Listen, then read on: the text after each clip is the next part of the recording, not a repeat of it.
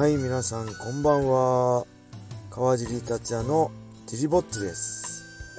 えー、今日は、ま、9時にジムの営業が終わってその後掃除してえー、そしてねま SNS の更新なんかしてその後に、えー、ま車で帰宅して今家に着いた駐車場で収録しています。えー、っとね最近のファイトボックスフィットネスはね、えー、近況はというと、若い子がすごい増えましたね。えー、まあ、高校生だったり、中学生、中学1年生、本当春から中学生になりましたっていう子だったり、若い子、10代の子のね、入会が増えました。なんで、だいぶ、ジムはちょっと若返った感じですかね。もともとね、えー、まあ、オープンしてももうすぐ1年、あと1ヶ月で1年なんですけど、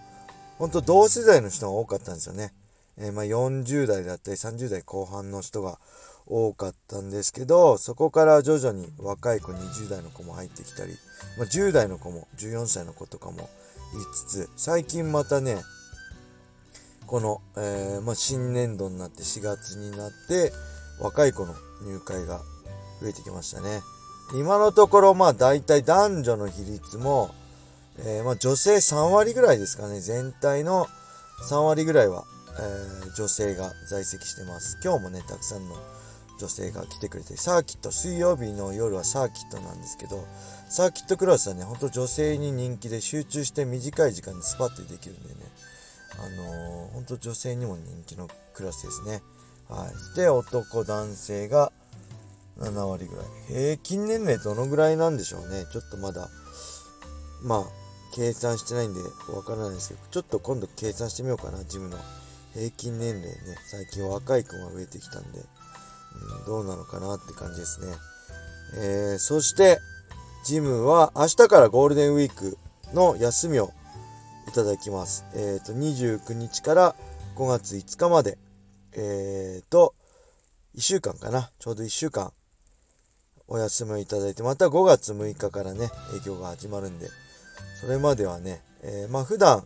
いつもね、あのー、ジムに来てくれる人は、だいぶ体頑張って追い込んでね、体頑張ってるんで、こういう機会に、えー、少し体いたわってあげて、休ませてあげて、だからといってね、あんまり暴飲暴食せず、まあ、やっぱ食事が大事なんで、食事気使いつつ、普段溜まったね、疲れなんかを取っていただいたり、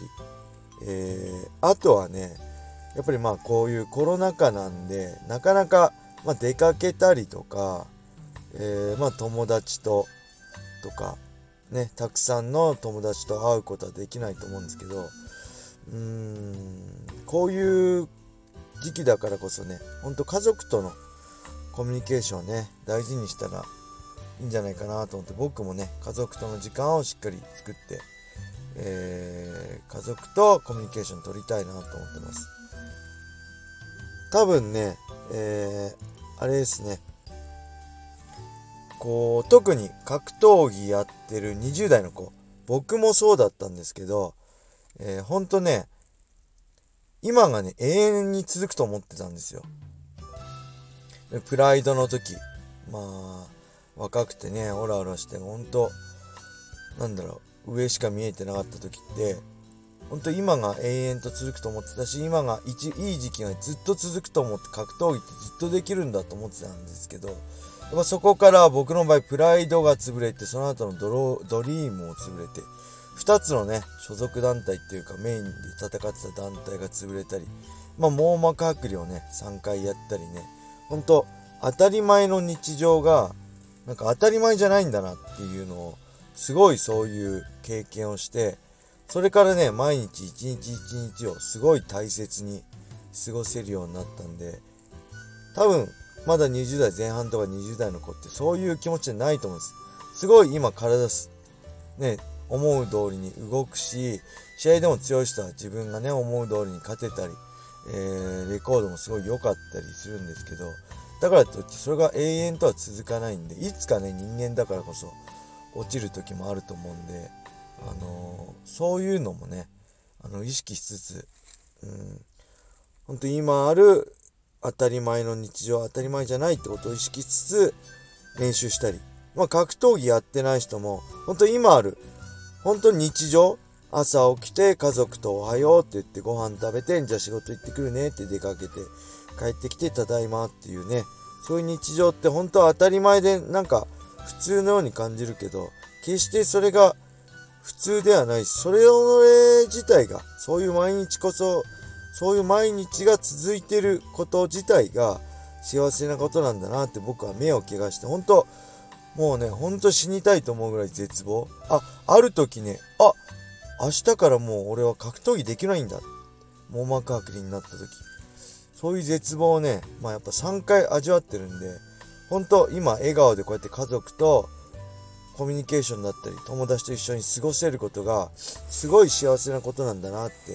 再確認できたんでまあ皆さんもねこういう機会にコロナ禍だからこそなかなか出かけたりまあたくさんの友達と会うことはできないんでえー、ね家にいる家族だったりえー、まあ恋人だったりとねもう一度あの周りにいてくれることに感謝して、まあ、過ごしていただけたらいいんじゃないかなと思います。これ人に言いつね、僕自身がそうやって再確認してそうしようっていう、今自己暗示、自己確認みたいなものですね。はい。そんな感じで今日は、えー、まあ久々に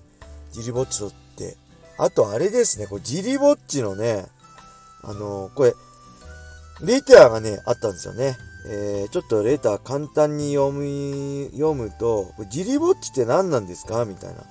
ジリラジオと何が違うんですか？ジリぼっちのコンセプトを教えてくださいみたいなレターがあったんで、今答えちゃうと、まあ、ジリラジオは基本的にナンバーシリーズで、まあ、シャープ、なん、なんとかってこう、番号を入れつつ、まあ、皆さんのレターに答えたりね、基本的には小林さんと一緒にやってます。で、ジリぼっちっていうのは、まあ、一人ぼっちのぼっちですね。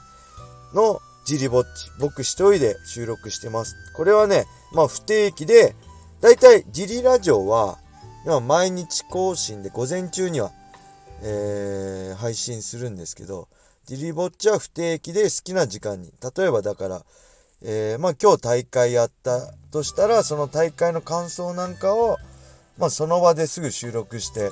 配信するみたいな。何かあった時、えー、まあ、スパッと収録してパッと出せるようなね、もうちょっと、そして時間も大体ね、ジリボッチャも10分前後、あ、ジリラジオは10分前後で収録してるんですけど、ジリボッチャほんと1分でも2分でも、逆に30分でもね、時間の縛りもなく、まあ自由に喋れたらいいかなという感じでやってるのがジリボッチですね。うん、だからコンセプトは僕、川尻達也一人で自由に喋りたいことを喋りたい時間に喋って配信するっていうのはジリぼっちです。えー、そんな感じでね、これからも、まあジリぼっちも、またゴールデンウィークね、一週間休みなんで、えー、まあジリぼっちも収録しつつ、うーん、ふわっちとかもね、ずっとやってないんですけど、久しぶりにふわっちとかもやろうかな。ふわっちのメンバーともね、会いたいんでね。そういうのまあちょっとまだ僕も適当なんで確証はないですけど、まあとにかくこのジリラジオは毎日配信します。なんで、まあ一週間空いちゃうんで、また小林さんと会ってね、まあ一週間分収録、ため撮りため撮りで収録していこうかと思ってます。はい。そんな感じで、えー、今夜はこれで終わりにしたいと思います。えー、多分明日からね、あの、たくさん連休始まる人いっぱいいると思うんで、えー、体調に気をつけてね、えー、まあこういうコロナ禍ですけど、楽しく、そして健康にゴールデンウィークを過ごせることを願っています。はい。それでは皆様、良い連休を。またねー。